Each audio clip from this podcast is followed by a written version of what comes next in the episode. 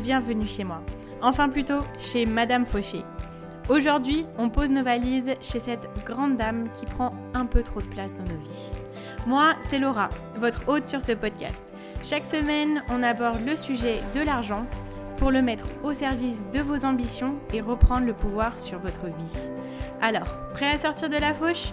Faisons le chemin ensemble. Sans pression, pas à pas, comme à la maison. Vous êtes prêts? C'est parti Bonjour à tous et bienvenue dans un nouvel épisode. C'est Madame Fauché qui vous rejoint aujourd'hui encore une fois pour vous parler d'argent bien évidemment. Et aujourd'hui on va parler de banque. Où est-ce qu'on met notre argent? Où est-ce qu'on met nos pesetas, notre money money durement gagné? On va voir ça ensemble. Bon, c'est vrai que choisir sa banque, c'est quand même un choix qui est important à faire. Il faut quand même se renseigner. Et c'est justement pour ça que c'était important pour moi de faire euh, ce podcast-là. Parce que je parle de comment... Euh, comment gérer son budget, etc. Mais j'ai encore pas vraiment abordé le sujet en détail pour savoir quelle banque choisir aujourd'hui. Alors j'ai regardé un article qui disait qu'il n'y avait pas moins de 160 banques en France actuellement. Donc, euh, une raison de plus qui prouve qu'on peut être amené à être perdu dans tout ce choix-là. Euh, où est-ce qu'on va Qu'est-ce qu'on fait Comment le faire Alors, pour vous expliquer un petit peu comment fonctionne le système bancaire français. On a des banques mutualistes, donc euh, qui sont aussi appelées des banques communautaires, et des banques commerciales, des banques privées.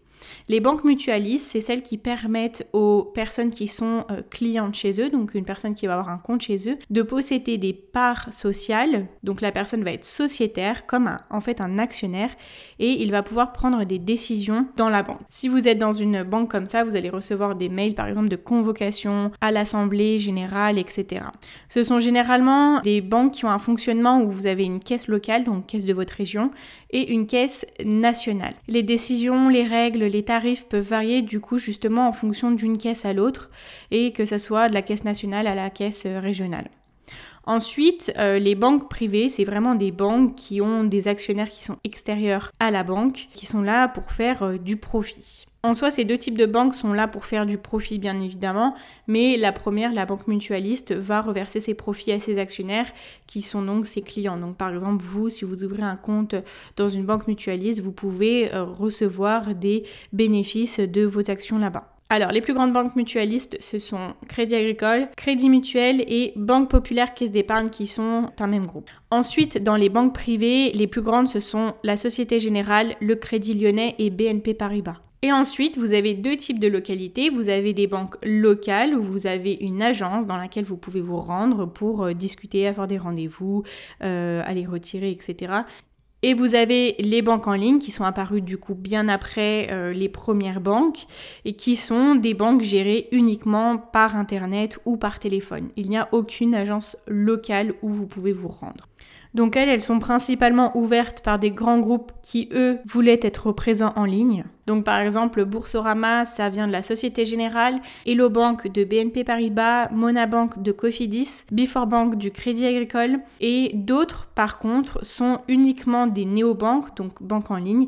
Par exemple, N26 qui est une banque qui a été euh, fondée en Allemagne, si je ne me trompe pas, qui est uniquement une banque en ligne. Mais ça, c'est quelque chose qu'on voit quand même un petit peu plus rarement. Je vous fais cette euh, petite présentation générale parce que pour moi c'est important de connaître un petit peu le fonctionnement, de savoir euh, d'où viennent les groupes, de savoir quel type de banque euh, propose un service et quel type de banque propose un autre.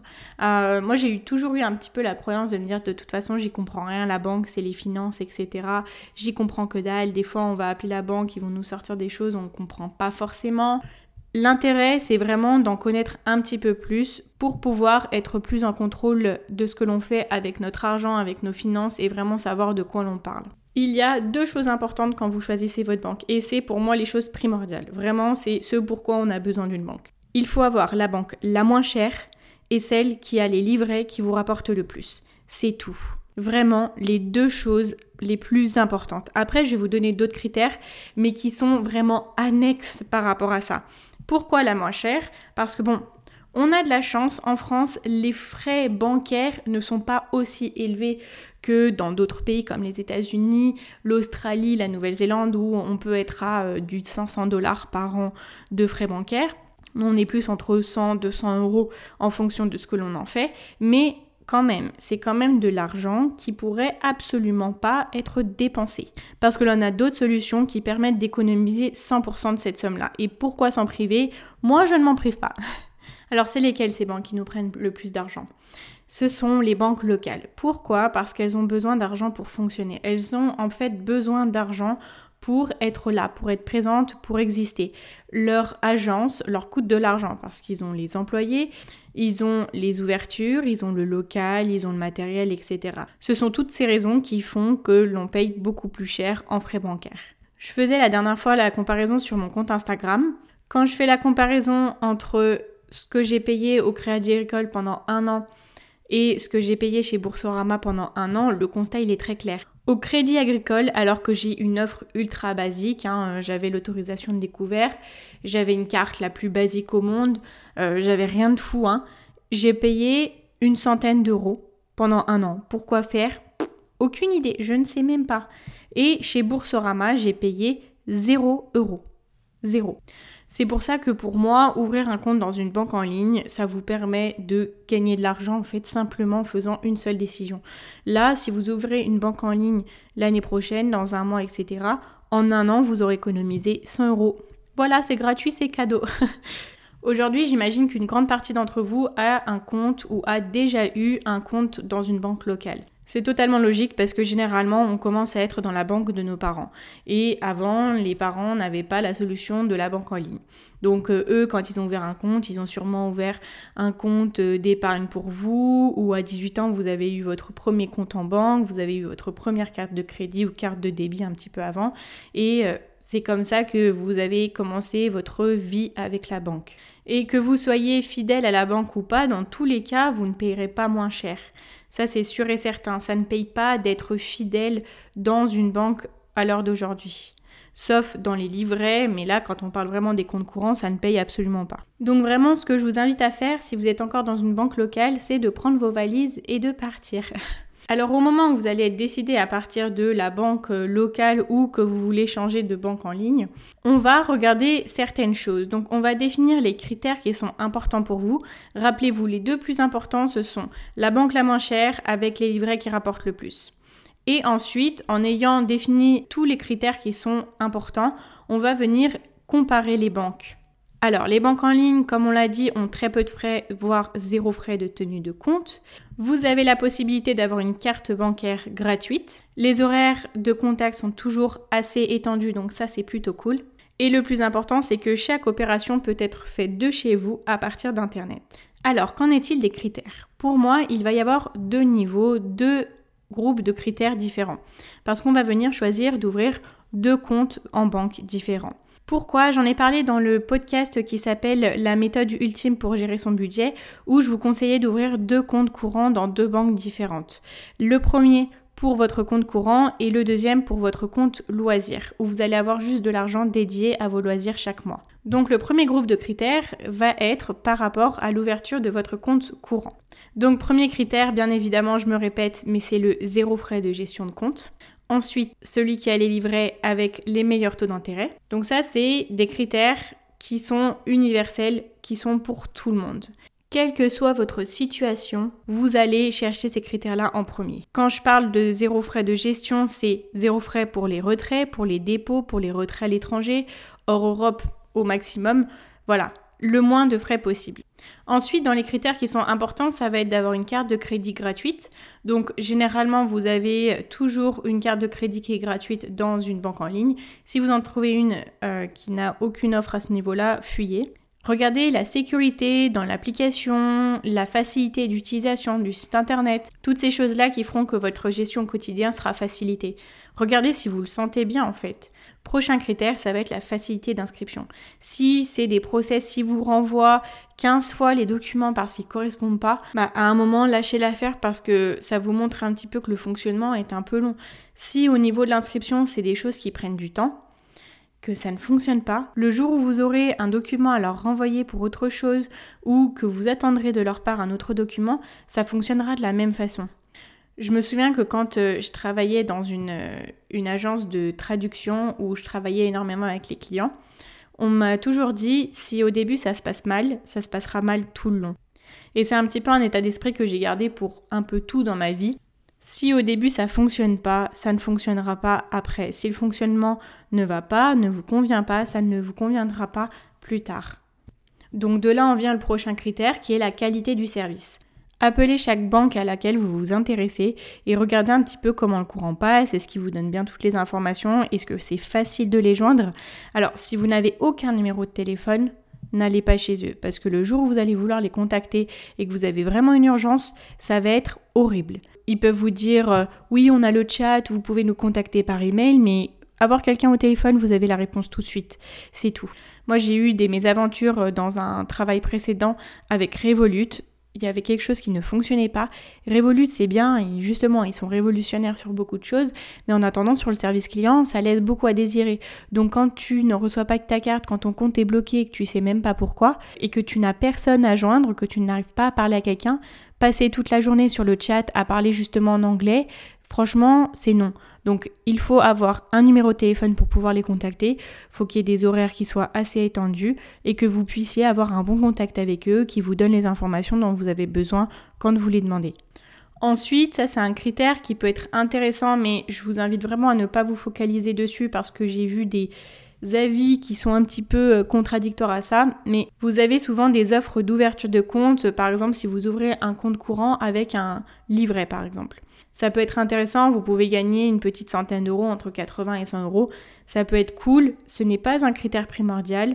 Attention parce que justement, ce que je voulais vous dire, euh, j'ai vu des avis sur PSA Bank et attendez, l'autre compte c'est oui, c'est le livret Zesto. En fait, ils ont des super offres qui sont quand même assez agressives, mais euh, quand on regarde les avis d'un petit peu plus près, les dossiers mettent énormément de temps à, être traités et quand euh, le dossier est accepté, l'offre n'est plus valable. Donc en fait, euh, les personnes y sont juste allées pour avoir l'offre et ils n'ont pas eu cette offre-là parce que voilà, ils ont la banque n'a pas été très honnête, on va dire. Donc voilà, vous pouvez peut-être en profiter, mais ce n'est pas un critère primordial parce que des fois ça peut euh, passer complètement à la trappe en fait. Ensuite, je voulais vous parler de critères qui sont quand même assez différents d'une banque à l'autre et qui peuvent faire peser la balance d'un côté ou de l'autre pour le choix d'une banque pour vous. Alors, réfléchissez à la façon dont vous gagnez de l'argent. Il peut encore y avoir des personnes qui gagnent leur argent par euh, le biais de chèques ou qui gagnent beaucoup d'espèces. Choisissez dans ce cas-là des banques qui vous permettent d'avoir le dépôt de chèques et le dépôt d'espèces gratuit et au plus facile. Parce que l'un du désavantage entre guillemets euh, des banques en ligne, c'est que le dépôt d'espèces et le dépôt de chèques ne se fait pas d'une façon classique, on va dire. Moi qui suis par exemple chez euh, Boursorama pour mon compte courant, j'envoie en fait par courrier mon chèque au siège qui lui fait le dépôt de chèque. Moi, c'est un système qui me convient très bien parce que j'ai une boîte aux lettres juste en bas de chez moi. J'ai des enveloppes pré-timbrées, donc dès que j'ai un chèque, j'ai juste à le poster. Euh, ça me prend deux minutes, j'ai même pas à aller à mon agence locale. Mais je comprends que pour certaines personnes, c'est important d'avoir une agence dans laquelle aller déposer ses chèques parce que peut-être ça peut être beaucoup de chèques. Donc on euh, on va pas s'amuser à envoyer qu'un chèque euh, au siège social ou alors avoir une agence dans laquelle déposer euh, à côté de son travail ses chèques ou ses espèces par exemple.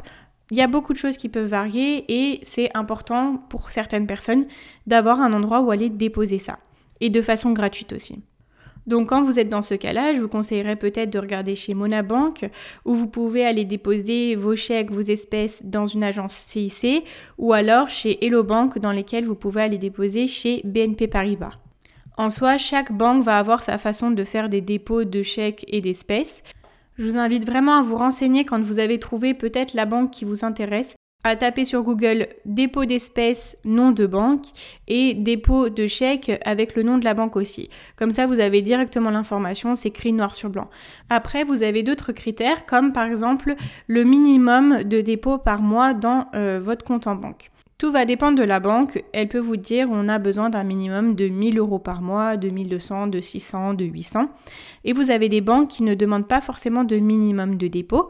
Donc ça, ça va être pour les personnes qui ont un plus petit revenu et pour lequel on pourra ouvrir très facilement le compte en banque. Et ensuite, en dernier critère, vous avez pour le cas exceptionnel où vous êtes interdit bancaire. C'est compliqué, bien sûr, d'ouvrir un compte quand on est interdit bancaire, mais déjà sachez que chacun a le droit au compte. C'est-à-dire qu'une banque n'a pas le droit de refuser de vous ouvrir un compte. Ce qu'elle va faire, c'est qu'elle va vous embêter sur toutes les pièces justificatives et faire en sorte que les démarches soient hyper longues, hyper compliquées et que finalement ça n'aboutisse jamais vous pouvez regarder auprès de N26 qui est l'une des seules banques qui accepte automatiquement les personnes qui sont interdits bancaires. Là, moi je vous le dis, on est en octobre 2020. Bien évidemment, les choses sont amenées à changer. Donc moi, ce que je vous dis, ne le prenez pas pour argent comptant. Allez vraiment vous renseigner sur le moment, sur ce qui se fait de mieux et sur ce qui est euh, possible de faire. Donc voilà pour moi les principaux critères à prendre en compte pour ouvrir votre compte courant. Ensuite, je vous parlais du coup d'ouvrir un compte courant pour vos loisirs. Donc là, le contexte est un petit peu différent parce qu'on ne va pas euh, avoir 1000, euh, 1200 euros, je sais pas. On va pas avoir euh, l'équivalent d'au moins un SMIC qui va arriver sur ce compte en banque là parce que nos loisirs, c'est 10% de vos revenus qui vont arriver dans ce compte-là que vous allez pouvoir dépenser entièrement chaque mois. Alors du coup, là, il va être important de trouver bon, une banque toujours avec le moins de frais possible et qui a le meilleur taux de livret si vous voulez ouvrir un livret dans cette banque-là. Mais la chose principale, ça va être qu'elle ne vous demande pas un minimum de revenus. Parce que bien évidemment, on va mettre qu'une centaine ou quelques centaines d'euros chaque mois. Alors attention, les banques qui ne demandent pas un minimum de revenus, généralement ont un minimum de frais bancaires de gestion par mois. Par exemple, c'est mon cas chez Monabank, j'ai 2 euros de frais bancaires par mois. Voilà, ça c'était le critère général. Et ensuite, vraiment, je vous invite à faire la même chose que pour votre compte courant. Vous allez pouvoir un petit peu voir euh, quand vous allez tout comparer, laquelle peut être pour votre compte loisir, laquelle peut être pour votre compte courant. Vous allez pouvoir comparer et voir un petit peu qu'est-ce qui fonctionnera le mieux pour vous. Je vais vous expliquer un petit peu mon fonctionnement du coup que j'ai mis en place l'année dernière. Donc moi je suis chez Boursorama Bank pour mon compte courant et chez Monabank pour mon compte loisir. C'est un fonctionnement qui me convient très bien parce que Boursorama, comme je vous ai dit, je peux envoyer euh, mes chèques par la poste. Si jamais j'ai besoin de faire un dépôt d'espèces, ce qui m'arrive très très très très peu souvent, je sais que chez Monabank c'est possible. Et simplement, j'ai ouvert mon compte chez Boursorama et chaque mois, je fais un virement de 10% de mes revenus vers mon compte Monabank. Voilà mes critères de sélection. Bon, comme je vous l'ai dit, si vous écoutez le podcast euh, en 2021, en 2024, je sais pas, en 2030, je n'en sais rien, Gardez juste en tête qu'il faut que la banque que vous allez choisir soit une banque en ligne et que vous ayez juste le moins de frais possible avec une épargne qui vous rapporte au maximum. Donc justement, comment trouver l'information? Comment trouver tous ces critères en fait sur Internet? Alors, la première chose, ça va être d'utiliser des comparateurs de banques. Donc ça, c'est des comparateurs qui se trouvent sur Internet où toutes les années, ils vous font les meilleures banques, ils vous comparent les prix, les taux d'intérêt, tout. Ils vous font un super travail. Donc vous allez juste aller sur les 3-4 sites Internet que vous allez trouver, vous regardez, vous comparez et vous sélectionnez celle que vous préférez. Je pourrais plus vous dire ce que j'ai regardé euh, quand j'ai ouvert mes comptes, mais là, pour préparer le podcast, j'ai regardé un petit peu. Donc, on a meilleurbanque.com qui est plutôt pas mal. On a le Lynx. Et bien évidemment, je suis sûre qu'il en a beaucoup d'autres, donc euh, je vous invite à regarder. Alors, quand vous avez fait votre présélection, si vous en avez 3-4, vous ne savez pas encore quoi choisir, vous les appelez, vous demandez des informations, vous dites oui bonjour, j'aurais aimé ouvrir un, compte en banque chez vous, pardon. Euh, je voulais savoir comment ça fonctionnait. Pouvez-vous me confirmer qu'il n'y a zéro frais? Pour quel type d'offre je vais avoir zéro frais chez vous? Regardez comment passe le feeling, regardez le temps d'attente au téléphone avant d'avoir quelqu'un. Euh, regardez s'ils vous répondent et euh, voilà, si vous avez la réponse à vos questions justement quand vous aurez raccroché le téléphone. Pour avoir vraiment toutes les informations, vous allez sur le site internet de la banque et vous lisez, vous prenez bien le temps de regarder tout ce qu'ils proposent. Ensuite, en termes de tarifs, ce que je vous invite à faire, c'est de faire une recherche sur Google de la grille tarifaire de la banque de l'année à laquelle vous cherchez les informations. Donc là, en plus, euh, les nouvelles grilles tarifaires sont sorties. J'ai reçu par email celles de, des banques dans lesquelles je suis. Et vous avez vraiment une grille qui est détaillée Donc quand vous voulez comparer, vous avez simplement à sélectionner les grilles tarifaires de chaque banque qui vous intéresse et vous regardez un petit peu ce qui est le plus intéressant pour vous. Voilà, vous l'aurez compris, pour moi, il n'y a pas une solution, une banque qui est meilleure que l'autre, même si euh, je préconise à fond la banque en ligne. Mais euh, il faut surtout une banque qui soit adaptée à vos besoins, qui soit adaptée à l'époque. Donc je suis sûre que la banque qui est actuellement la meilleure en termes de rapport qualité-prix ne sera pas la même qu'en 2021, 2022, les années qui vont arriver. Donc vraiment, trouvez une banque qui correspond à vos besoins et comparez, regardez cherchez les informations qui sont importantes pour vous. Alors, je ne vais pas vous laisser comme ça. Quand j'ai ouvert mes comptes euh, en ligne, c'est vrai que j'ai passé quand même beaucoup de temps pour comparer ça. Parce que moi, les livres de gestion d'argent que j'avais lus, c'était uniquement des livres anglophones. Donc le système bancaire en France est quand même assez différent. Donc j'ai passé beaucoup de temps à me rendre compte des différences justement et à essayer de trouver ce qui me convenait le mieux. Donc je vais vous donner un petit peu les étapes qui vont pouvoir euh, être un guide pour ouvrir votre compte en banque justement. Il y a cinq étapes. Alors, première chose, quand vous avez choisi votre banque, vous réunissez tous les documents justificatifs.